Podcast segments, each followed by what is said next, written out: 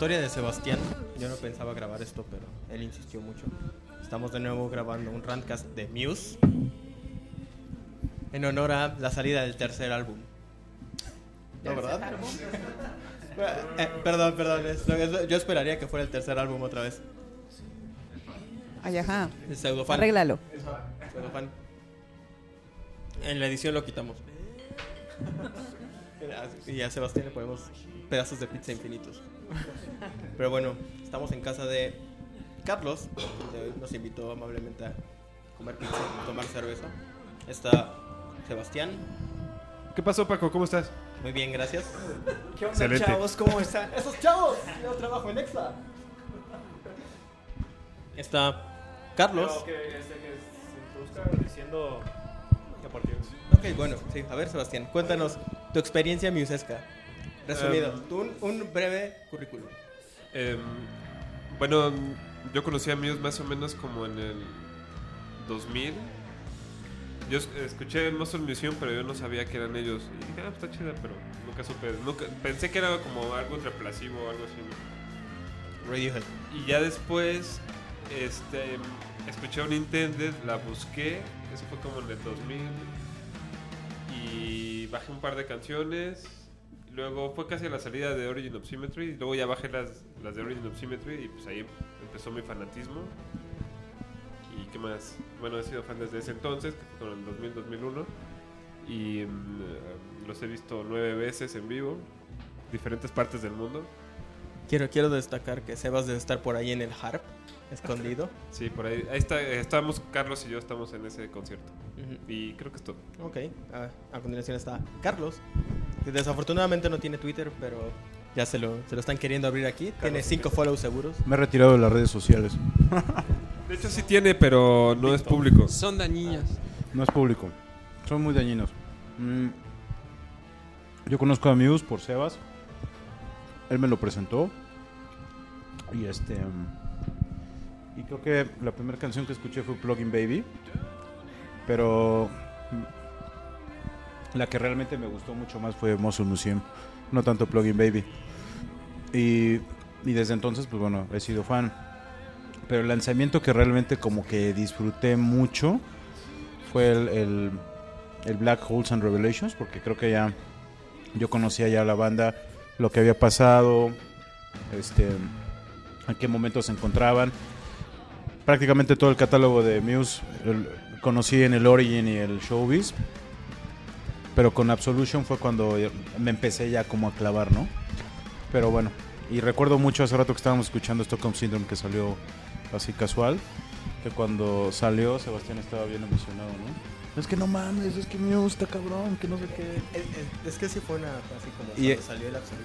Y, y- y yo, y yo creo que cuando salió para mí, para mí el Absolution, porque bueno, no me tocó el Origin, y el Origin es como que más de culto, ¿no? Tiene muy buenas rolas, pero para mí el Absolution fue así como que, ah, no mames, ¿no?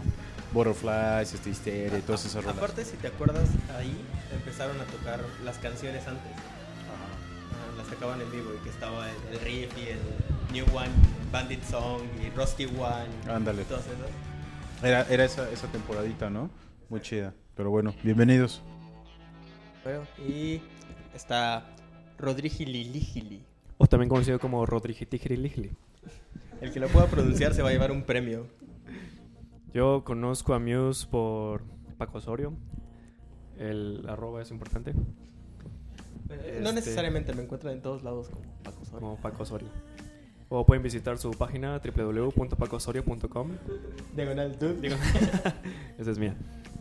Este, bueno, yo escuché a la salida de Hula Baloo. Y como tenía todavía ese disco, solo las influencias de, del Origin y, y, Showbiz. y Showbiz. Entonces para mí fue como que lo más chido. Sobre todo, el, el mejor disco que para mí ha habido es Origin. Y de ahí ya pues se ha ido variando. Y pues Va- Variando por no desatar la furia de Sebastián antes de tiempo.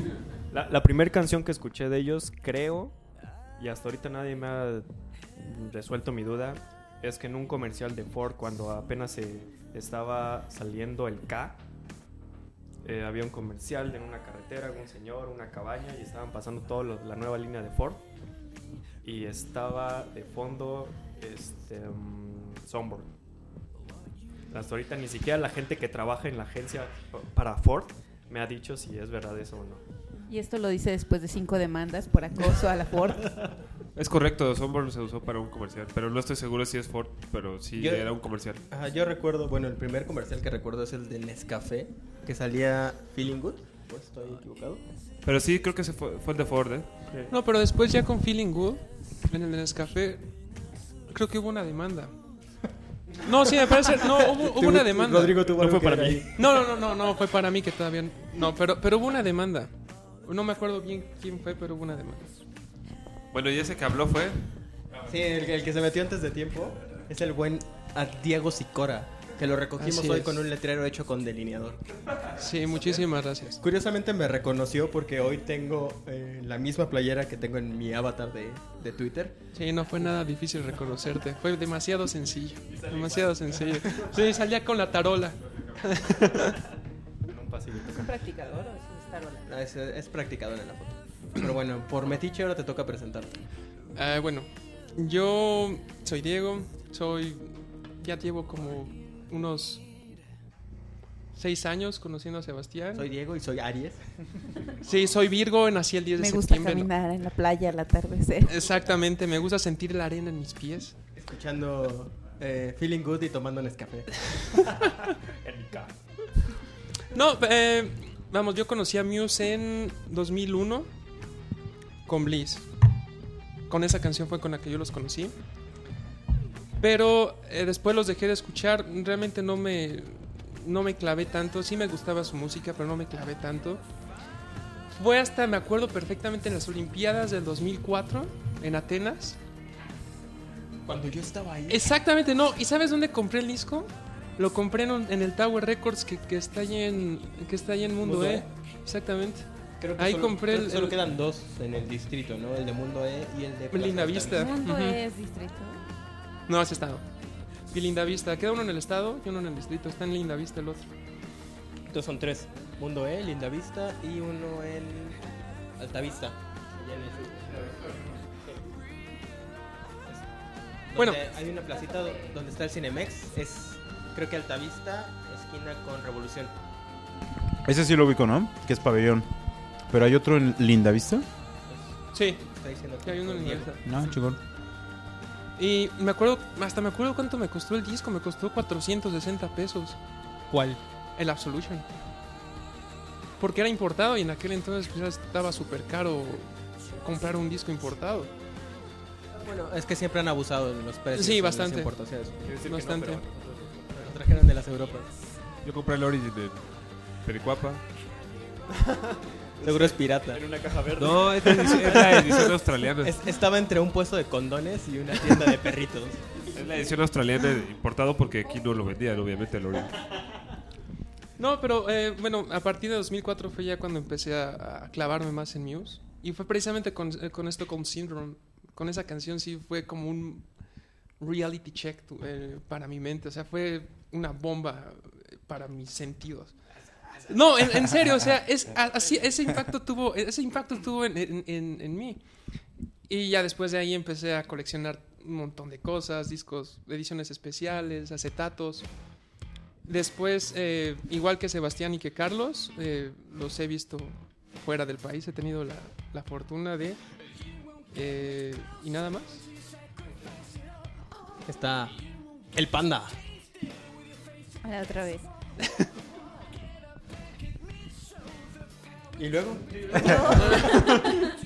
Eh, la primera canción que escuché de Muse fue Starlight. Mm, Y de ahí realmente fue muy progresivo como, como empecé a escucharlos. No todo es progresivo. sí, no te es progresivo, amiga. Y porque escuché esa canción, pero no escuché primero todo ese disco, ¿no? Sino que me empezaron a... pa- Me, ya saben, me A quemaron, un, me quemaron un disco con la discografía de Muse. Los empecé a escuchar, pero fue así como muy saltado. Entonces eso fue en el 2008. No es tanto tiempo, me siento una novata. Ya no voy a hablar. Y ya. Padre, ¿no? Porque cuando, porque cuando ya conoces a un grupo que ya tiene una historia y te vas clavando y vas descubriendo como que joyitas, ¿no? Este, Claro. ay, no mames esto. Y luego ya vas escuchando, ay, no mames el otro.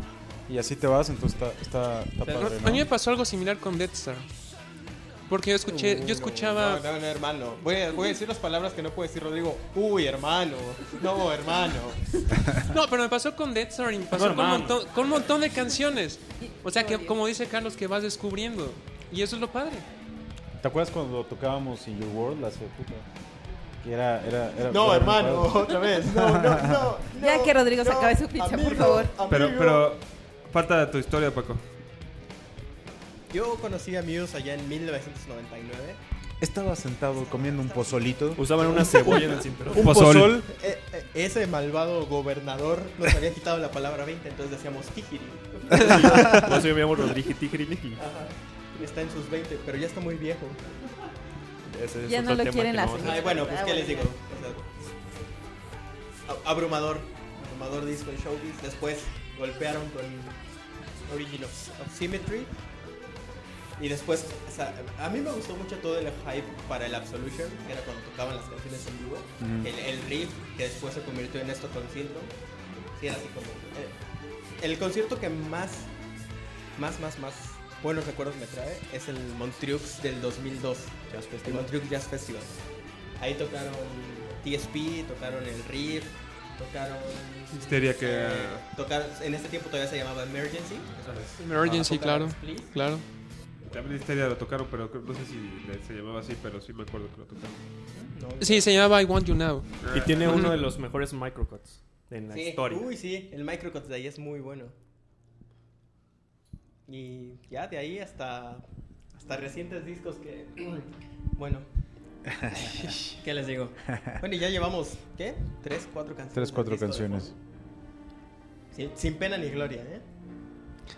Así que vamos a... lo- Así que No. aquí, aquí acabo de Aquí empezar la discusión. No, no, no. Empieza esto. Bueno, ¿Y pues el tema?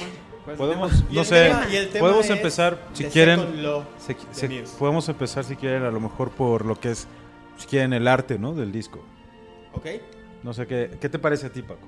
No me encanta. O sea, no está mal. Me gusta hasta cierto punto, pero no me encanta. O sea, ¿Qué, no, qué es lo que esperabas?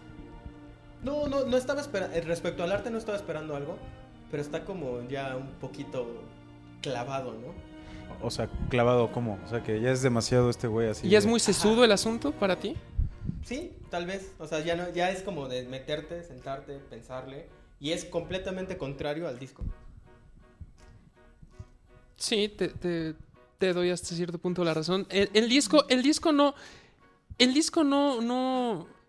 A mí en lo particular, me gustó más que The, eh, The Resistance. A mí igual, mucho más.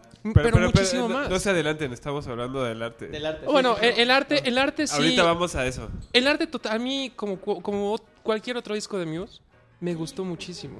A mí me encanta ese, ese asunto de que le ponen bueno. mucha creatividad y le, y le meten mucha imaginación para poder crearlo. Yo no me espero otra cosa de esa banda, Pero es que realmente. esto no es imagina- imaginación. Esto es algo. algo que No, no, no, totalmente, sí. Pero me, me refiero al, al concepto en sí de- del arte. O sea, hacer el link entre lo que ya existe que es el estudio este del cerebro Claro. para pasarlo a, a hacer un arte de un disco. O sea, eso está... Yo digo que está bien, está... Va, va, sí te la compro. Sí, pero eh, personalmente yo preferiría un arte más eh, como, como Absolution o como Radiant Symmetry, que son... De Storm, de Storm Thor- Ajá, bueno, el de, el de Black Holes, que es una es un concepto basado en el disco como tal. O sea, a mí me gustan más, pero el- el- la verdad es que No te molesta. la- no me molesta. Está, la animación que pusieron cuando estaban estremeando el disco está padre, o sea, te, te entretiene, madre. se Sí, ve sí, sí. bonito y la idea del padre. cerebro y todo esto. Hasta está Claro. padre. Personalmente hubiera hecho otra cosa, pero creo Ahora- que está bien. Ahora falta ver como la realización, porque el Resistance estuvo muy pobre. O sea, eran tres fotos. y, eh, Ah, muy- muy ahí en malo. la montañita, echamos tu foto. Órale, la que sigue. ¿La otra? Ah, bueno. De hecho, yo nunca le entendía bien al- a la portada, ¿no? Del Resistance. O sea, como que nunca... No, no, no. Yo estoy igual que tú. No, no, no hay un, una idea, un, un concepto Sí, detrás a mí, de- a, mí, a mí hasta cierto punto sí me decepcionó un poco la portada de, de Resistance. Pero con esta portada estuvo chido porque, ¿se acuerdan que iban tuiteando cachitos? Que Ujú. hilito- un hilito, otro hilito, Sí, otro sí, hilito. sí. Y ya como se iba formando, entonces era como cuando salió United States, ¿no? Uy, uy, Eurasia. es que- eso, eso Eso estuvo. Es- sí, es- padre. eso estaba muy padre y ibas este, como que colectando y, y te mantenían al pendiente, ¿no? Entonces, Yo participé ahí y descubrí una sección. Sí. Estuvo muy chido. Les digo, como en el Randcast pasado, Sebas es el muser más muser que conozco. Hay peores. Ah, no, claro, dije que conozco. Pero, pero que. Y, y disculpa, pero no, no. Que no se clavan tanto en el disco. ¿Estás de acuerdo? O sea, sí, sí habrá gente que se diga ser fan de, pero que se clave como se.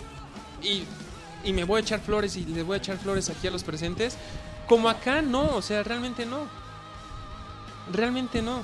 Yo hasta el momento no he conocido otra- que nos otras tomamos la personas. molestia de juntarnos a, a platicar seis horas nuevo disco. es más, todavía, o- o, apunte, el disco todavía no sale, ¿no?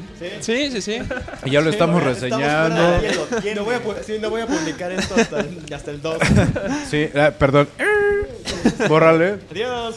Perdón, es 2 de octubre. Ya lo Hoy, estamos. hoy 2 de octubre. 2 de octubre a las 12 de la noche. Acabamos de bajar el disco de iTunes. Nadie ha escuchado el disco. ya. Bueno, el punto es que a mí personalmente creo que el peor arte es el de Showbiz. Ese lo parece hecho, hecho con el show. Pero se pasa, pero, te- Sí, súper del nuevo. pero se pasa porque es el primer Es el disco. primer disco. Claro. Pues y sí, aún pero así- está chafa. No, está chafa, pero aún así tiene un cierto concepto. Sí. Es lo- me puse a revisar las portadas y dije, "Ah, tiene un cierto concepto. Pudo haber sido nada más el nombre de la banda, una foto de estos güeyes o algo así. Pero yo creo que pasa por ser el primer disco. De hecho, la grabación, la calidad del audio, también es se nota este Sí, es muy humilde. muy humilde, se nota Sí, sí, sí. casero, ¿no? Eh, Comillas, ¿no? Pero pasa, ¿no? Defini- pero definitivamente yo creo que el más épico pues es el, el Oximetry, ¿no? Es que es muy abstracto. ¿no? Y Tan tiene es así, mucha tan es arte. así que, que, el- que el, que el arte del disco lo usaron para Reading 2011. Como escenografía de- Pero de- pues ahí del era concierto. aniversario. Era- Pero, pero me refiero Pero a que se se, prestaba. Sí, claro. se o sea, y cada canción tenía un arte independiente que fue como en el sencillo, ¿no? Los sencillos y los lados B tenían un arte independiente. The Origin Box. Siempre he tenido ganas de sacar. Ah, esa madre. que- Pues tú, Falta, ahórrate falta Viviana y, dinerito, y Rodrigo de, de opinar. Opinar sobre el arte. por favor. Bueno, Viviana entre el que agarra ganas y yo hago tiempo para que ella Haga ganas. agarre ganas. Ya. Pues Muse me ha estado perdiendo y así que de esta portada no tengo mucho que opinar, no sé cuáles son sus, sus justificaciones para ese arte. No le entiendo, por eso mismo de que no he investigado, pues qué pedo. Así que ese es mi comentario. Muy bien. No fue mucho tiempo el que le diste. Porque le puso atención y perdió su tiempo. No, yo tampoco entiendo realmente el concepto. No tiene ni mucho ni poco, ni nada que ver con lo, con lo que he escuchado el disco. No, como dicen, no me hace sentido, entonces es así como, ah, está bonito, me gustan los colores. Ajá, ya. No, realmente no tengo mucho problema. Pero a veces Digo, eso es importante es que- en un arte, ¿no? O sea, que te llame la atención, que te guste. O sea, puedes irte tan al fondo como decir, ah, es que están pensando en las conexiones que hace el cerebro y bla, bla, bla. Pero si al final del día lo, tú visualmente lo ves y dices, ah, pues es que está bien bonito. Pero si ya se te dice algo, ¿no? O sea, ya Si se trata de eso, el Resistance, también me gustó mucho la imagen, la portada, los colores. Pero realmente no es así como... ¿Por qué? Porque si son colores me va a llamar la atención. Pero yo creo que es un poco de lo que Carlos decía. eh, los colores del Resistance. Eh, Carlos quizás lo investigó. Y, y no te dice nada finalmente el arte. No, no te dice nada. En este disco los, es, es muy llamativo en cuanto a color. Y si te clavas un poco más, entonces le encuentras sentido al arte. ¿Sabes? A mí, a mí me llama mucho la atención de que si tú ves el disco pareciera como un, unos hilos, ¿no? Claro. Como un mechón, un, un trapo. Una algo lámpara sí. de... Brócoli. Pero claro, ya después, Que está en una tú- mesa. como, como- como tú dices, conforme lo fueron sacando así de a poquito, ya vas viendo, o empiezas a preguntarte qué es, empiezas a investigar. Ves la animación y si ya le Exacto. ves y- ah, forma. claro, era esto, ¿no? Sí, pero... esto perdí mi tiempo. así, ah, A mí tenía que parece- estar trabajando. Me parece un buen arte, pero creo que sí han tenido mejores ideas con Absolution que no mames, Sí, sí, o sea, está cabrón, ¿no? Black o como Holes. o el Absolution que en el en el DVD que era también otra imagen, pero de, de otra persona, pero veo también el pedo, ¿no? Y había un sencillo que era también una niña. Los, los, una ace- los niña. acetatos, los acetatos eh, traen, traen eh, es también muy es de una niña creo. Los, los la que acetatos que usas para tus exposiciones. La- los viniles. eh, ¿cuál, cuál es la, tec- la, la no, palabra no, no, correcta, señor ingeniero, por favor? No quiero ser víctima del bullying de parte suya. Ahora, por otro lado, lo que se llama el second low, pues bueno, creo que sí. O sea, es, es como que de los conceptos que más le entiendo, ¿no? Y, y de los que más le, le- le comprendo que realmente buscan a lo mejor expresar algún tipo de, de idea, ¿no? O sea, el Origin of Symmetry, sí, está bien, pero no, no, no, no, no me es tan, tan a mí que a lo mejor somos ingenieros y, y a lo mejor la segunda ley de la termodinámica ya no suena, ¿no? y, y- y tiene un, tiene un, un tema. Pero eh, particularmente lo que, lo que trata de decir el disco, pues bueno, sí me, sí me suena, ¿no? ¿Qué Y creo que sí lo, lo encasillo con algunas de las, A, a de ver, las canciones. cuéntenos la segunda ley de la termodinámica. Pues En palabras simples y Sí, llanas, para por que favor. En- palabras simples, Hay niños que- presentes, ¿eh? es de que, pues bueno, por ejemplo, la hay un, hay un, había un güey que era Carnot que se basó en esta, en esta ley, ¿no? Pero bueno, al final lo que quiere decir es de que no existen las máquinas de movimiento perpetuos. Por ejemplo, ¿no? ¿Qué es lo que dice de las economías, no? Pues que no puedes seguir creciendo y creciendo Claro. y creciendo y creciendo y creciendo Sí, y sí, sí. creciendo así, güey, ganando varo, varo, varo y que va a llegar un momento en el que evidentemente se colapse. Claro. Digo, no es ciencia, no, no, es- no, no. No está innovando ni nada, es un concepto que le gusta y que ya saben que es un güey que siempre anda acá como que, puta, el mundo nos vigila, este, las conspiraciones, Paranoia total. la paranoia y seguramente es un güey que duerme con un eh, de- con un cono a- a de, la- De aluminio. de papel aluminio Ajá, como en señales, ¿no? O sea, que sí se ve Sí, que es un güey sí. acá, ¿no? Ahora, algo, el- algo, algo interesante es que también en este disco empieza él como, como persona por su situación personal de, de que ya tiene un hijo y, y- la onda de que se- ya tiene una relación más estable. Entonces empiezas a ver cómo esas ideas a lo mejor ya no son tan radicales y empieza a cambiar un poco su, su percepción de cómo es la vida. O sea, todavía tirándole un poco más a la parte paranoica. De no somos de este mundo, ¿no? Ajá, pero, pero ya dándole la importancia que debe tener su hijo y su esposa. Entonces eso habla de que es una persona que realmente escribe de lo que está sintiendo en el momento y no trae un guion pensado para decir, "Ah, ahora voy a vender más discos diciendo que voy a hacer lo que sea. O sea, No, no, sino no. que es algo real que está sintiendo. Entonces eso, eso también es algo, yo creo, importante porque, pues, a lo mejor tú no te identificas tanto por tu edad o por lo que sea. Pero hay quien a lo mejor dice, ah, no, yo también acabo de tener un hijo, entonces esta canción me dice mucho. Eso es importante. No, pero bueno, eso lo ha reflejado en, todo- todos los discos. de compromiso. Eso lo reflejó en todos los discos. En, para Origin, creo que lo acaba de dejar su novia. Y todas las canciones están así. Cuando mataron a su hermano por la no sé qué madres y que no le justificaron la muerte de su hermano, entonces se puso a investigar qué pedo este, legales y salió, creo que, canciones para The Resistance. Pero a, a lo que voy es que. A lo que voy es que. O sea. eh, como tú dices, ¿no? Eso lo ha hecho desde siempre. Entonces. ahora lo sigue haciendo. Entonces yo sigo viendo a Muse como, como siempre, ¿no? O sea, como que alguien que está en ese momento haciendo lo que le gusta hacer y lo que está, escri- está escribiendo lo que, lo que piensa en ese momento. Ah, es- Eso es- se me hace interesante. Estoy muy de ahí. acuerdo, solo lo, no estoy de acuerdo con, con el hypeo actual. Que dicen, sí, es la canción más personal que ha escrito en la historia de su vida. No es cierto. Lo, lo que pasa es el que ejemplo él, que yo puse es Escape. Escape es mucho más personal. lo que pasa es que él dijo también, y eso lo leí hace como tres días, en que dejó de escribir canciones personales entre Showbiz y, y ahorita, Second Law, porque cuando lo entrevistaban sobre, oye, ¿qué quisiste decir en esa canción?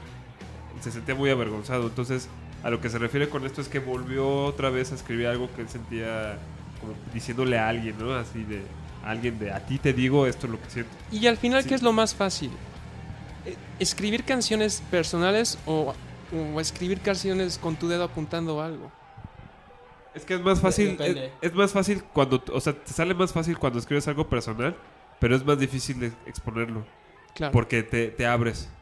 Entonces eso no es fácil. O sea, igual y te sale muy fácil la letra de, de algo, pero te la guardas porque dices, no, es que mi novia va a decir que esto es sobre ella y me va a cortar, ¿no? O no quieres justificarlo. Ajá, entonces, Sí. o no quieres justificar. Ah, no, es que es es de un amigo que yo escu- escuché la historia, ¿no? O sea, entonces por eso es difícil escribir algo personal.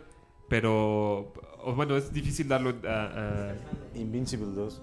darlo a, a otra persona, ¿no? Pero, pero es fácil que te salga. Eso, yo creo que a lo que se refiere. O sea, sí, siempre he escrito lo que pienso en el momento, pero no como diciéndole a alguien algo, como ahora. O sea, bueno, si, si Desde quitas Showbiz. showbiz. si quitas showbiz, sí. Pero aún así se me hace como, como más personal eh, Escape, porque le está reclamando a alguien. O, o Unintended, ¿no? O que, es, Unintended, ajá. que es totalmente Ma- un pedo sí. personal. ¿no? Madness es como, estoy exponiendo que este amor es la locura. Y Escape es de, estás, eres una perra, te odio. O sea, se me hace mucho más personal. Pero es que son otros tiempos. Es que Exacto. ahorita- Y estoy de Exactamente. acuerdo, Estoy de acuerdo. Digo, Sí, a- sí, sí. ahorita me imagino que por su situación personal, su chavito y todo ese rollo, pues, es- pues tú lo has vivido, ¿no? A lo mejor cuando andas con alguien, pues estás mucho más positivo que cuando estás solo y, estás Y cuando tienes un mierda hijo. de la vida, ¿no? Y más cuando tienes un hijo. Todo se te resbaló. Que ya, que ya sabemos que, que normalmente cuando, la, cuando los artistas se casan o tienen hijos, pues normalmente como que se ablandan un poquito, ¿no? Sí, sí, que sí. siempre llega el disco del ablande, ¿no? O sea, es normal, ¿no? Como Marilyn Manson. Le pasó a Metallica. Le, le pasó. Le ha pasado a todos. No, le ha pasado a todo A el mundo. todos. es a lo que quiero- Hasta a ti te va a pasar, llegar. Puri. No, a mí no. Ahora, ahora que te enamores y tengas un hijo. Un purito. No, no, no. ¿Cómo? No me hagas empezar con Metallica, lo soy. Ok, ok. Pero ok. ese, ese será motivo de otro rantcast. Sí, sí, sí, puedo rantear contra Metallica. Ahora sí. Pero bueno, hay un punto importante de, creo, creo que de este disco también, aparte del arte y todo este rollo, que es yo creo que la incursión de Chris como... No como compositor, porque yo creo que él ya ha compuesto varias cosas, pero sí que le hayan dado chance de meter dos canciones. Eso es lo que me- más me llama la atención, porque ese güey seguramente desde chavito tiene varias rolas, ¿no? Pero ¿cómo se habrá dado esa pelea en el estudio, en todo este rollo, para, oye, güey, ya, dam- ya dame chance, ¿no? Seas cabrón, ¿no? Lo que él decía es que nunca, hasta este disco nunca se sentía parte bien de, del grupo, o sea, porque pues sus ideas a lo mejor no eran tomadas tan, Tan en serio. tan en serio o no le daban la oportunidad por lo que quiera, ¿no? Porque a lo mejor existía la presión de la gente, de los fans que decir, no, pues es que Muse es más. Y ahora ya pudieron agarrar y decir, no, ¿sabes qué? Pues me vale chetos que, que lo que piensen, lo que piense la, la gente. O sea, yo quiero que Chris, o queremos que Chris este, ahora cante y componga la canción y la produzca, porque a mí me suena como que también la, la- la mezcla y todo fue como guiado por él. La verdad no sé, pero me parece. Y este que le dan la oportunidad, ¿no? Entonces eso también es algo como importante en este disco que mucha gente lo ve como negativo. Pero es positivo, yo creo. Pero yo creo que es positivo porque al final del día a lo mejor este es su primer intento. Pero posiblemente en un siguiente disco le va a salir mejor. Digo, todos así empezamos, ¿no? O sea, empezamos así muy. A lo mejor así de. Ah, pues, chafa, ¿no? O no tan, no tan padre, pero ya después se consolidan y a lo mejor puede ser algo interesante. Yo lo veo como George Harrison, ¿no? O sea, que él mismo se, se- se descartaba con Lennon y McCartney, ¿no? Y los otros güeyes también lo pendejeaban, ¿no? Evidentemente también, ay, sí, güey, ahorita, a ver, ¿qué quieres, no? Pero ya... Ah, sí, sí, sí. Pero ya evidentemente ya después él llegó a componer grandes hits de la discografía de los Beatles y fue el primero que realmente tuvo un, un buen proyecto individual, ¿no? Entonces, lejos de los otros dos, George Harrison tuvo mayor impacto con My Sweet Lord y todo este disco de All Things Must Pass. Entonces yo creo que sí es como que un proceso, ¿no? De que pues, estuvo bien que se haya animado este, este Chris a componer algo. No son mis favoritas, se me hacen planas, pero... Pero En realidad se me hacen bastante. Creo que, creo que de las dos hubiera hecho una muy buena rola. Si, si las hubiera como que conectado en algún momento eh, bajo, arriba, hubiera hecho algo muy bueno, ¿no? Pero se agradece, ¿no? La verdad. Y, y de Está seguramente bien. Dom canta Unsustainable. Sí, como cantaba. Esa es su canción, eso es lo que Ah, compuso él. Ahora, que compone. ahora que tocas a Dom y tú que eres baterista, creo que es el disco más flojo en la batería. ¿Tú qué opinas? Sí, totalmente. Ahí sí es lo que yo comentaba con Sebas, que sí es un disco que no está tan enfocado como que a lucir los instrumentos. Y particularmente la batería, yo no escucho nada nuevo, nada padre de Dom. Nada más lo veo igual en las versiones vivo. Así muy, muy, Muy, muy, muy light. Eso, eso sí me quedé así como que pues, X, ¿no? Pues desde hace, bueno, contando este, tres discos, yo le he comentado a Osorio que la batería suena igual. No veo avance ni en DOM, ni en, ni en el sonido o la producción y todo eso. Sí, el- Aunque, aunque ahora suena, yo creo que mejor la batería. O sea, a lo mejor no está tan Elaborado. elaborada, pero el sonido es, lo siento un poco más presente. O sea- en ese aspecto, en la, en la, en la grabación, en la mezcla, la, la siento como, como que más, más presente que, por ejemplo, en Resistance o en, en Absolution, que, bueno, Absolution está tan comprimido y tan saturado que como que luego hasta cuesta trabajo escuchar bien, pero esta mezcla en específico, cuando la escuché en las decentes bocinas de, de Paco, se oía impresionante, o sea, se oye un disco producido ya a otro nivel. Es que ya son 10 años en el negocio. Entonces a mí la mezcla me parece bien, el sonido de la batería me parece bien, pero sí, como dicen, o sea, no hay algo que digas, "Puta, es que esta batería está cabrona, pero creo que no es necesario, o al menos en Muse, la batería yo siento que nunca ha sido algo protagonista. No, no. O sea, sí, sí lleva, sí es muy importante. Porque, o sea, tienes que tomar en cuenta que canciones del Origin, como Hyper Music, O Six Generation en vivo. ajá, eh, donde no hay guitarra, como es el segundo verso de Hyper Music, donde no hay guitarra, es puro bajo y batería. tienes que tenerlo en la cara. Assassins iguales. Ajá, Está cabrona, ¿no? de la batería. Y ahorita, y lo- bueno, lo que se refiere Rodrigo más que nada es que como que no ha habido una evolución sonora en, los últimos tres discos. Eh, Showbiz es como, ya lo dijimos, muy humilde, muy caserito el sonido.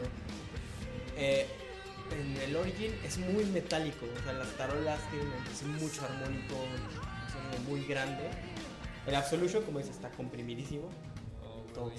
Yo me acuerdo que cuando eh, salió el making of o esta cosa, que estaban así como en albercas y Ajá. mucho ¿Dónde se, mucho graba, ¿Dónde se eco. grabaron la- la- el, el inicio, eh, eh, el- el- la parte de los tambores de, de- de Apocalypse Please? Se grabaron en una alberca. En la alberca. En la alberca o en incluso en Invincible que grabaron en la montaña, a media montaña, la tarola. Ah, Eh, con las ovejas. Ajá, exacto, había, había como algo ahí por ahí. Igual y no hemos visto nada sobre el making of, pero se me hace como Sí, hay que ver el making.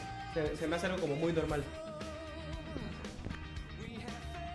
Eh, Creo que esa es más que nada la, queja de Rodrigo sobre la evolución de los... Yo, yo, yo lo que digo de esta batería es de que está como que muy en la regla. O sea, esta canción necesita este tipo de batería. Está cumplidora. Y no ya, se sale así, de ahí. Así es, cumplidora. Y no es una parte protagonista. Como tampoco es un protagonismo el bajo, como a lo mejor lo era en Invincible o en Hysteria. Ni tampoco la guitarra es protagonista. Entonces, muy vocal. yo lo que creo es de que Es está más más, vocal, enfocado es más a vocal. los vocales, a las melodías y algo un poco menos este menos virtuoso, ¿no? Aunque, aunque la ponerlo. guitarra, la verdad es que es, es el primer disco que escucho que realmente es complicado, ¿eh? O sea, está complicado, tiene unos solos complicados que a lo mejor no, digo, Matt nunca ha sido así de... pero pero tiene tiene ba- algunos solos bastante complicados. El de Supremacy bueno, está más o menos, pero ya es un poco más elaborado. El de Madness es muy bueno. El de A mí se el de Madness está padre, pero también no se me hace tanto. Pero este, tipo, por ejemplo, esta es este, este es Big Freeze, ¿no? Tiene un solo un poco ¿Qué? más difícil. Terrible rola. Un saludo a Bono. El de Animals también la guitarra es más complicada, es como Alejandra un Guzmán. guitar que eso nunca habían hecho. Animal, saludo a Radiohead. Un saludo a Radiohead. Bueno, eso. y bueno, sí es más vocal. La verdad es que Bueno, pero es los más vocales vocal, ¿no? están súper general. Un cañones. saludo a Queen. Un Para saludo las Queen. fotos que, que estaban anunciando God antes save the Queen. durante la grabación, o sea, yo vi gente, no es por ser racista o algo así, pero vi, no sé, algunos cubanos, o sea, me refiero porque era gente morena, así viejita, y dije, ah, estos güeyes capaz llamaron a, a Compay Segundo de ahí del Ramundo Sí, y, y, este, o a sus hijos. Y se pusieron, y, y yo ya me iba haciendo una idea de, de la canción que iba a representar el trabajar con ese tipo de personas. Ya cuando escuché el. pues, no, o sea, no veo dónde está Exacto, eso. ¿dónde, dónde habrá quedado? Seguro por ahí escondido, de- debajo de 45 tracks de guitarra. En cuanto a instrumentos, sí lo veo deficiente. Sí, le dieron más importancia a la voz. Pero yo creo que la misma voz es lo que te da la- le da la emotividad al disco. O sea, yo escucho el disco y, y no lo encuentro a un nivel, un gran nivel de emotividad, pero lo encuentro en un cierto nivel que dices, ok, eso es lo que a mí me llama la atención. Eso se me parece a Café Tacuba. Sí. Sí, Quiero ver. Al meme, ¿no? Acá. Eh, pero es- me está diciendo que está como en un nivel ok. No, no, no, no, no, no, no. Ahí va, ahí va. Hasta se acomoda para justificar. Ya, eso Mira, yo no- Por Yo gracias. favor, no Sebastián, ayúdame aquí, por Yo no favor. creo que esté en un nivel ok porque se me hace un buen disco y se me hace incluso mejor que el anterior. Sí, sí, el sí. anterior tenía dos, tres cortes que me parecían muy buenos, pero por ejemplo, lo- los, los demás no me parecían excelentes. Y lo que era el- el- la obra esta de Exogénesis se me hacía más bien como que un. Algo que tal vez hubiera merecido un lugar especial, Exogénesis, ¿no? O sea, no dentro del proyecto del, del disco, ¿no? Por la importancia que tuviera. Como a lo mejor cuando Paul McCartney saca obras instrumentales, eh, hace otro rollo, ¿no? Pero, pero yo creo que no es un disco ok, pero sí es un disco como que trabajado de otra manera. O sea, Sí. se me hace que, que no, no está trabajado de la misma manera que lo venían trabajando, ¿no? Y evidentemente, si queremos comparar Origin o Symmetry con cualquier otro trabajo, pues está cabrón. güey, porque Exactamente. Ese, o sea, es- ese también probablemente nunca van a tener un disco tan épico que los fans digan, ay, no mames, por todas las historias que, que hay alrededor. Sí, además nunca lo vas a volver a descubrir. No, no, y no. ese fue el disco que, que, que sacó a Muse a, a decir, esta es una banda que va a llegar a hacer algo. Ese, ese sentimiento de descubrir algo, y, y cuando más cuando es de culto, pues eso es como algo que, que la gente lo, lo atesora. Y eso no va a volver a suceder. Entonces toda la gente, o la mayoría de la gente, quiere esa sensación otra vez porque pues te haces como adicto, ¿no? Es así como tu, tu descarga de, de... ¿Cómo se llama? ¿Dopamina? ¿Cómo se llama? Sí, que- dopamina. lo que da el dopamina. cuerpo. O sea, realmente es, es quieres esa sensación, pero lo que hay que, hay que pensar es que esa sensación existió y no va a volver a existir. Y ahora las- los discos los van a trabajar diferente y van a ir creciendo y haciendo lo que ellos quieren hacer. Y no podemos esperar que vuelva a haber otro Origin of Symmetry porque jamás lo No lo va a ver. No, No, porque e- ellos, se arriesgaron. eh, En, en Origin of Symmetry, disculpa, Vivi, se arriesgaron a algo. O sea, se arriesgaron a. a- a- a- fue el parteaguas de ellos. O sea, se arriesgaron a, a- a demostrar al mundo que no tenían miedo a experimentar. Pero Y tampoco... si, segui- y si es- y si seguimos es- eh, esperando nosotros algo, algo similar, no va a volver a ocurrir porque pasa una vez con las bandas y hasta ahí. Pero No, yo ¿sabes tampoco creo que hayan hacen, arriesgado. Pero la gente lo compara como lo está sucediendo No. ahorita. Pero yo tampoco creo que hayan arriesgado. Más bien Ajá, fue eso- que y compusieron canciones poca madre en esa época. Es decir, cualquier disco tiene una canción épica. O sea, el primero, Cave, que es como que su primer épico acá, que sube, baja, viene, va. Tiene también la canción romanticona. O sea, ya son cortes muy clásicos. Luego el que sigue, Cities in Erase o Space Dementia, que son igual así locas. Acá, Survival, este, Butterflies, Nights of Sidonia. O sea, creo que ya también traen un corte muy, muy, muy dado, ¿no? Pero el, el éxito yo creo que también de Bliss, de, perdón, de, de, de Origin of Symmetry, es de que tiene canciones muy buenas, muy buenas. Entonces, yo creo que eso también es lo que le ayuda a ese disco. No que hayan arriesgado tanto, sino que el momento que se dio para que esas canciones... Y es, y es lo que, lo que- es lo que no siento con estos discos, que estén arriesgando algo. Están saca, están tirándole a lo seguro. No, yo creo que arriesgan. Ponen dos canciones de Chris que son malas. Sí, O o sea, sea, de que hay son una ma- arriesga y- y arriesga, Y pero es están que- arriesgando, güey. por ejemplo, ahorita que dijiste que todos los discos tienen alguna canción épica, ¿no? Desde el pasado yo no creo que haya una- alguna canción épica. Creo que hay, creo que incluso tiene canciones buenas y las otras son me. Y había otros discos en las que eran canciones épicas y el resto eran buenas. Claro. Y en esto, por ejemplo, Supremacy, o sea, llega un punto en el que no es que yo quiera escuchar algo igual de intenso a cualquier otra canción. Quiero escuchar algo así, que lleguen al clímax y no, o sea, llegan hacia un punto muy alto y regresan. Y es así, ah, ok. Y sigues nada más moviendo Eh, no O sea, no hay algo. Yo creo que Survival es incluso muy buena. Es, es que se va al extremo de lo que es realmente el disco. Y que o sea, se va al... Survival no es, no es del disco. o sea, Es que lo llevan, lo llevan a, a, a, ot- a otro nivel. O sea, no, como quizás dice este Rodrigo, no es del disco, pero eso es lo mismo que a mí me hace, me llama la atención del disco. Que es tan variado que quizás es para darle gusto a toda la gente. Ahora, Puri, ¿no, cre- ¿no crees que hayan arriesgado con los coros estos del oh, oh, oh, oh? Hey, yo, yo. No, pero es totalmente No, pero diferente. es- son, son como distintos. Porque este ya... Ah, ya, ya, es que no te había entendido cuál es. Yo Ah, el soundtrack de Batman. No, no, no, el de, el de Survival. El de, el de Survival sí trae como que algo que sí es, es un poco Por distinto. eso Casi yo creo los- que el este solo disco también sí arriesga, porque es algo, es algo diferente, no es algo que estábamos acostumbrados o algo. Sí es algo diferente, se están arriesgando a que igual y no les gusta, igual y esto es diferente, igual y Chris no pega, igual y todo eso, pero lo están haciendo. Lo que dijimos desde la otra vez, están haciendo lo que les gusta, está padre, pero no eso no lo hace un buen disco. Pero es que ahí es donde ya Mm. entramos en, en algo más Subjetivo. personal, ¿no? O sea, subjetivo. O sea, yo, yo, yo no tengo los huevos para decir que ah, alguna música que esté grabada con eso. sea mala. O sea, realmente no, porque Claro, ya quisiera ya yo es el valor hacer algo hacer que algo alguien, así. o sea, que me grabe, ¿no? Entonces yo puedo decir, pues no me gusta, no lo escucho. O sea, yo digo, Pues Pero está no crees que me da hasta hueva, cierto ¿no? Punto, hasta cierto punto pero editado, un- pues, editado por una disquera, bla, bla, bla. O sea, Algo, realmente... algo que te dé de comer, ¿no? De. Sí, realmente, o sea, y es lo que yo les digo ¿No? cuando, Ah, cuando Paco me dice, ah, es que, no, ¿por qué Petri? Le digo, pues a mí la verdad es que no le encuentro nada que me guste, pero no por eso digo, eh, porque Petri es, malísimo. O sea, realmente yo no puedo hacer eso. Y yo no creo que la gente, o sea, o sea, me, me- no, no me gusta cuando dicen, no, es que el disco es muy malo. Bueno, malo a lo mejor para ti. Tú consideras que es malo porque a lo mejor no, no llenó tu expectativa, pero no por eso es malo. O sea, a lo mejor no entendiste el concepto de lo que querían hacer. O a lo mejor de plano ese tipo de canciones no te gusta. Como a mí el último disco de Radiohead no me gustó. Y, y no por eso digo, ah, Radiohead malísimo. El último disco es una basura. De hecho, trae una playera de ruido. Yo traigo playera de Radiohead. O sea, Sí, Y que quede constancia, los dos trajimos, Sebastián y yo, la misma, La misma chamarra. chamarra. Porque y están no nos en el pusimos mismo de acuerdo. equipo. No nos Para pusimos darse de valor y acuerdo. amor. Es, es a lo que voy, o sea, yo creo que la gente puede decir, no me gusta, no me gustó Panic Station porque o sea, me hace como que fuera de lugar. Pero bueno, a lo Pero es mejor que no te gusta, pero No hay canciones fuera de lugar porque no hay lugar.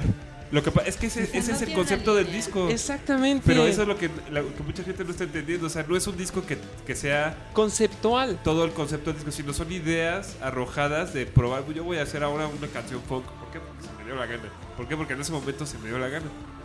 Y entonces hicieron una canción funk y la que sigue, o sea, es, es increíble porque empieza, empieza Supremacy, que es como una canción, yo la veo la más tirada a lo que hacían antes. Luego, luego sigue Madness, que dices ah, algo totalmente diferente. Y luego sigue Panic Station, entonces ya la gente ya ahí se perdió. Y no hemos Pero llegado. está bien, porque es lo que querían hacer, o sea, bueno. Y, y no hemos El comentado concepto. algo importante. La- eh, el dubstep, y abro comillas y cierro comillas, de, de que es unsus- eh, unsustainable. Abre corchetes. Abro, Abre abro y cierro, abro y cierro corchetes. Abre No, llaves. no hemos, no hemos, no No hemos en ese comentado orden. eso realmente. Es mal, dub- es mal dubstep. Mira, no, el- no, cuando no, la no, primera no, vez que no, escuché- no, es una influencia. No, no, no, no, perdón, perdón. Hay No. whoop whoop y hay Pido la br- palabra. drum. Pido la palabra Espera, espera. mismo. Ellos lo dijeron. Está la influencia, pero nosotros queremos hacer Justamente- el sonido. El sonido del dubstep con nuestros instrumentos y tocándolo en vivo. Hace, eh, Pin Panel hace dubstep mejor hecho. Hace covers de Skrillex. Pero es- dubstep es- mejor hecho. Pero, Pero ¿por es qué lo quieres comparar con alguien más? Exactamente. Es que entonces no tiene sentido decir ¿Por qué? Sí, ¿por qué? Claro. Porque a ellos se les dio la gana ver, hacerlo. él pidió la palabra desde a ver, adelante. La primera vez que escuché ese intento de dubstep, yo dije, no mames, o sea, ya la cagaron. Aquí ya se fue todo a, a donde se tenga que ir, menos donde yo quiero que esté. No sé si puedo decir groserías aquí, porque la Sí, verdad sí, sí, cabe sí. muy bien las groserías En, acá. en esta cadena sí. Bueno, pues ya, ya me las tragué. Un amigo me dijo, ¿no te has dado cuenta que Muse lo que intenta, lo que arriesga, lo hace bien? Y me cayó. Y le dije, tienes razón. O sea, es cierto, cuando cambia su género, o en alguna canción, o en todo un disco, lo hace bien. Entonces, va, le voy a dar una oportunidad. Ahora que escuché todo el disco y no soy fan del dubstep, he escuchado muy poco, realmente puedo llegar a decir, no es un buen dubstep, no está chido, no... Y para hacer Muse, para tener esos instrumentos, para tener un güey que trabaja solo para esos instrumentos, hay mucho desperdicio. Pero suena bien, ¿no? Ah, ¿Qué estamos diciendo? O sea, sí suena muy bien, es una gran producción. Es que es eso, tienes, o sea, puedes decir es un buen disco, es un mal disco, con lo que estaba diciendo Sebastián, es diferente a decir está bien producido o no está bien producido. Y otra cosa, también si ya sabes que te lo van a grabar, entonces es así como, qué chiste, ¿no? Es- Esa es, un- es una declaración muy fuerte de, de lo que dijo Sebastián. De que no creo que haya algo grabado que yo pueda decir que es malo. Simplemente no te gusta. No, no, no. O sea, se me hace una declaración muy fuerte. Pues es que es la verdad, o sea, yo creo que... Es gusto, ¿no? Hasta yo creo que alguien tocando en, en la sierra, la sierrita esa que la doblan y... O sea, Ah, de eso lo hizo. a alguien le puede gustar. Eso ¿no? lo hizo Imogen Heap en vivo. Y Por eso, o sea, es a lo que me refiero, o sea, te- hasta algo así que ni es un instrumento, ni está producido, ni lo que quieras, te puede gustar. Pero eso, o sea, ya está editado, ya alguien, yo creo que hizo el trabajo y, y convenció a alguien de que valía la pena editarlo. Entonces, dices, bueno, a lo mejor a mí no me gusta y no lo escucho, como a mí, por poner un ejemplo, Jesse Bulbo se me hace un- del nabo, ¿no? Pero bueno, pues a alguien le gusta, ¿no? Entonces, Claro. pues, órale, está bien. Yo, yo cuando escuché que este fue, el, eh, bueno, que fue el segundo corte, porque el primero fue Survivor. Yo cuando escuché Survivor dije, esto es Muse. O sea, a mí me llamó porque van lo que se llama over the top, o van, lo ponen, no se toman ellos mismos en serio. Eso, eso también tiene, eso hay que, eso hay que dejarlo muy claro.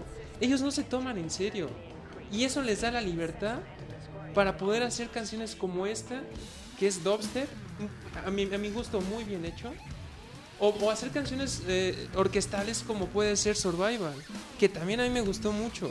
Yo cuando escuché Unsustainable dije, wow, o sea, qué onda, ¿no?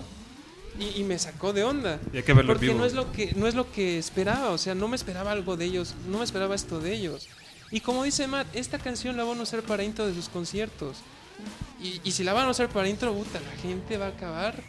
Aquello va a ser Avándaro mm, en sus tiempos, o sea, realmente, realmente, o sea, va a estar muy loco. No, pero eso está padre, eso que comentaste, o sea, realmente algo que está padre de Muse y yo creo que eso es lo que nos tiene a todos aquí, es que nunca sabemos qué van a hacer el siguiente disco.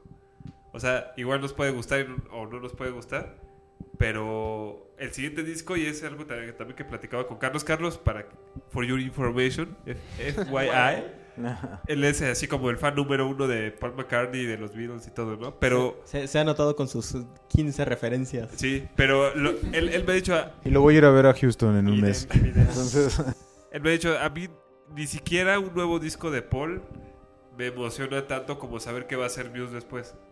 Entonces eso es algo que, que es padre para al seguirlo, ¿no? Porque dices, bueno, a lo mejor lo que sigue es este, no sé, gospel. O sea, ¿no? sí, sí, sí. A lo mejor, o a lo mejor van a regresar a, a algo más como tipo showbiz, o a lo mejor van a ser más electrónico como ha venido siendo, pero siempre es algo diferente, entonces es algo que está padre. Bueno, mira, por lo ejemplo, est- esta, esta canción igual suena suena bien, ¿no? Digo, es un track instrumental o algo así. Pero, Las dos últimas canciones son distinto. finalmente instrumentales. Sí, pero- y es pero distinto no- al exogénesis. Exacto, y no, y no porque sean instrumentales o porque no tienen realmente una guitarra, no tienen un bajo, que es realmente aquí un, sintetiz- un sintetizador. Y yo creo que entonces si arriesgan, porque es un disco Claro. totalmente comercial, de los cuales por lo menos cuatro canciones son cero comerciales, ¿no? Sí. O sea, las dos de Chris y estas y dos, estas ¿no? dos, exactamente. Eso, eso me parece que sí es arriesgar, ¿no? Sí, Ok, Panic Station a lo mejor tiene un riffcito acá sabroso. Uy, bueno, tengo que, yo tengo El que slap del- que el slap del Panic Station bajo. a mí me gusta mucho. Creo que es la canción que más me gusta. Lo del único que a mí no me gusta de Panic Station es cómo empieza, por ejemplo, con el ta, ta, ta, porque luego luego pienso en Another. One Bites the Dust. Pero bueno, concluyendo, yo creo que arriesgan. ¿Ok? Te acepto. Yo también creo que arriesgan, nada más sí, a- hasta cierto punto es preocupante que el disco anterior Eh, Todos disculpen- levantaron la disculpen mano. la pausa, tuvimos que levantar la mano porque es exactamente chelas. El disco anterior no fue muy bueno, este tampoco, a mí me, tampoco me convenció mucho y es así como, espero que no vaya a, a la baja. es que realmente no sabes. Como, puede, como, pueden, como pueden llevarlo a otro nivel que tú no te puedes Pero esperar. igual y el Como disco puede ser un disco más crudo de pura guitarra. O sea, Por eso, pero a lo que yo voy el- o sea, Pura voz. es que Perdón, es el, el ritual de la apertura de cervezas. ¿Sabes a mí? ¿Sabes yo qué noté? No, no me está gustando.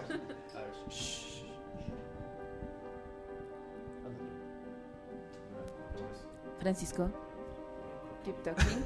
Esa chela puede más que dos personas. Ok, volviendo. Ya. No, no, no sonó. No se deja, no se deja. Sí, no se deja nada. Pero ya salió un gas. No, no me gusta cómo están terminando las canciones. Panic Station termina muy mal. Las de Chris terminan terribles. O sea, la de Save Me, yo, yo solo, desde el minuto 2 estoy esperando que se acabe. Desde el disco anterior, Ajá. La de. Ay, se me fue el, se me fue el nombre.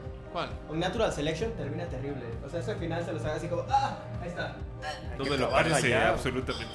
Pa, pa, parara, para, parara, parara, para. Ese final me gusta mucho. O sea, el riff es, el, El riff está chido. el riff es bueno, pero no es un buen final. Lo que pasa es que yo, yo ahí lo que siento es que está mal grabado, pero vivo suena de huevos. Yo también, sí, no, no te preocupes, yo sé que lo has visto nueve veces y lo has visto en Europa No, y en Las no, Vegas, no, no, pero no, también no. yo lo vi, ¿eh? Por no- eso, pero en vivo, en vivo eh, tienen una potencia que no pudieron capturar en, en Resistas, de eso lo sentí desde el principio.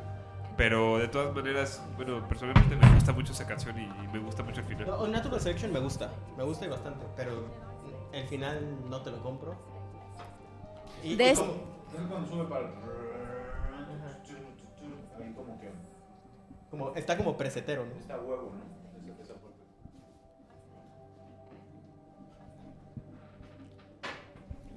Sebas me está odiando. No, para nada. En la, en la prensa que me ha tenido estos últimos tres años, cuatro, tres. ¿no? cuatro. Tres, ¿no? Esta es la verdadera prueba de amor. O sea, al Quiero final del que día es... poner un disco nuevo y No. a dos. Pero, pero estamos llegando a buenos puntos, ¿no? De que siempre Muse nos causa una...